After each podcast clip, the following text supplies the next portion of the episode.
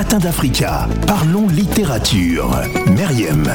Euh, Parlons littérature comme tous les lundis avec euh, Meriem. Alors on va s'intéresser aujourd'hui à L'Enfant Noir, grand classique de la littérature africaine. Ce livre raconte sous un angle autobiographique la vie de l'auteur de sa tendre enfance jusqu'à l'âge adulte. Grâce à ce livre, nous retrouvons avec charme, sagesse et authenticité la Guinée des années 30 jusqu'à l'aube des indépendances avec Myriam qui n'était pas encore dans, dans l'époque des indépendances. Bonjour Myriam. Bonjour. Bonjour Alors- à tous. Alors pourquoi ce grand classique de la littérature africaine aujourd'hui? Ah, moi, j'ai été prise par un sentiment de nostalgie, un petit peu. Ouais. Et effectivement, on, on a reçu euh, dernièrement des jeunes auteurs de la nouvelle génération. On a parlé des auteurs contemporains. Donc pourquoi pas un petit peu euh, redécouvrir les grands classiques de notre littérature. Et c'est très bien parce que nous avons justement euh, besoin de redécouvrir un certain euh, Kamara Laye, écrivain guinéen d'expression française d'ailleurs, qui est l'auteur euh, de cet ouvrage L'Enfant Noir. Tout à fait. Donc c'est son premier roman, autant autobiographique, qui a été publié en 1953. Donc ça remonte, mais c'est toujours d'actualité. Et dans ce livre autobiographique, il nous raconte vraiment euh, son enfance, les douces souvenirs de son enfance, euh, avec vraiment pureté, innocence. Il prend ce qui est intéressant dans ce livre-là, c'est que il, il garde son propre œil qui évolue en fonction de l'âge. Donc l'enfance, il la décrit avec un, un regard d'enfant, l'adolescence avec un regard d'adolescent et l'âge adulte aussi avec un, un regard qui devient celui d'un jeune homme. Mm. Et c'est ça qui est intéressant dans, dans ce livre-là. Ouais.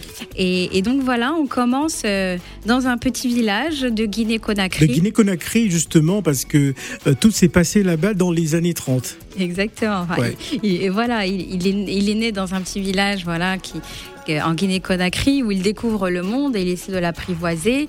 Et on voit vraiment dans, dans, cette, euh, dans cette jeunesse l'enfance de beaucoup de jeunes euh, africains. C'est, il faut savoir que les jeunes enfants qui évoluent dans les villages, euh, dans beaucoup de, de pays africains, vivent avec beaucoup de liberté, on va dire, parce qu'ils découvrent le monde, euh, qu'ils découvrent la nature, Ouais. euh, les principes de vie. Mais il y a toujours une grande liberté dans cette découverte et c'est ce qu'il nous propose dans, dans ce livre-là.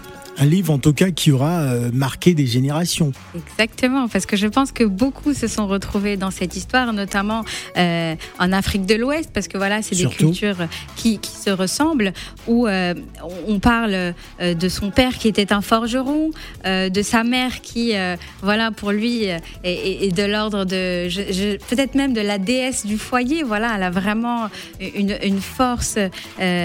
Une force d'être, quelque chose un petit peu qui le fascine dans sa mère. Et donc, on comprend aussi voilà l'importance de, de la mère dans la culture euh, ouest-africaine. Donc voilà, on se reconnaît dans beaucoup de choses. On se reconnaît dans euh, ce monde un petit peu invisible qui côtoie le monde réel. On parle euh, du totem qui habite, euh, qui habite les génies. On parle de ce petit serpent qui était aux prémices de ce livre-là et qu'il ne faut surtout pas tuer parce que c'est un totem de la famille qui est annonciateur d'une chose bonne ou pas. Donc euh, vraiment, il y a- ces mondes-là un petit peu qui se, mêlent et qui sont vraiment à l'image de, l'Afrique de l'Ouest des années, euh, des années 30.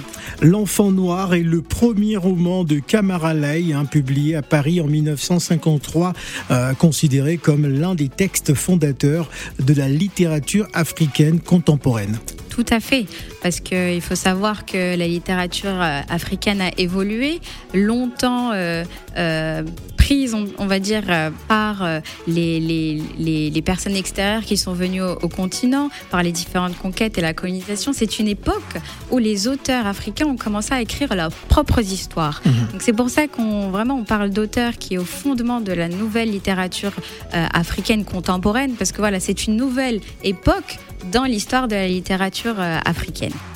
Cette œuvre largement autobiographique a reçu le prix Charles Veillon en 1954 et inspiré en 1995 un livre du même nom réalisé hein, par Laurent Chevalier. Un film Un, un film réalisé par Laurent Chevalier, oui. Exactement. Il faut savoir qu'il n'y a pas beaucoup de livres qui sont devenus des films dans, euh, dans les, les, les livres d'auteurs africains. Généralement, on pense beaucoup à Ousmane Samben. Ousmane Samben, qui est un auteur surtout, mais surtout un cinéaste. Hmm. Donc, il a permis, on va dire, la production cinématographique de beaucoup de ses livres, notamment de Xala, euh, qui est un grand classique de la littérature africaine. Donc, c'est vraiment, on voit le, le côté exceptionnel aussi de ce livre qui est passé de par son succès et de par l'authenticité qu'il raconte d'un livre à un film.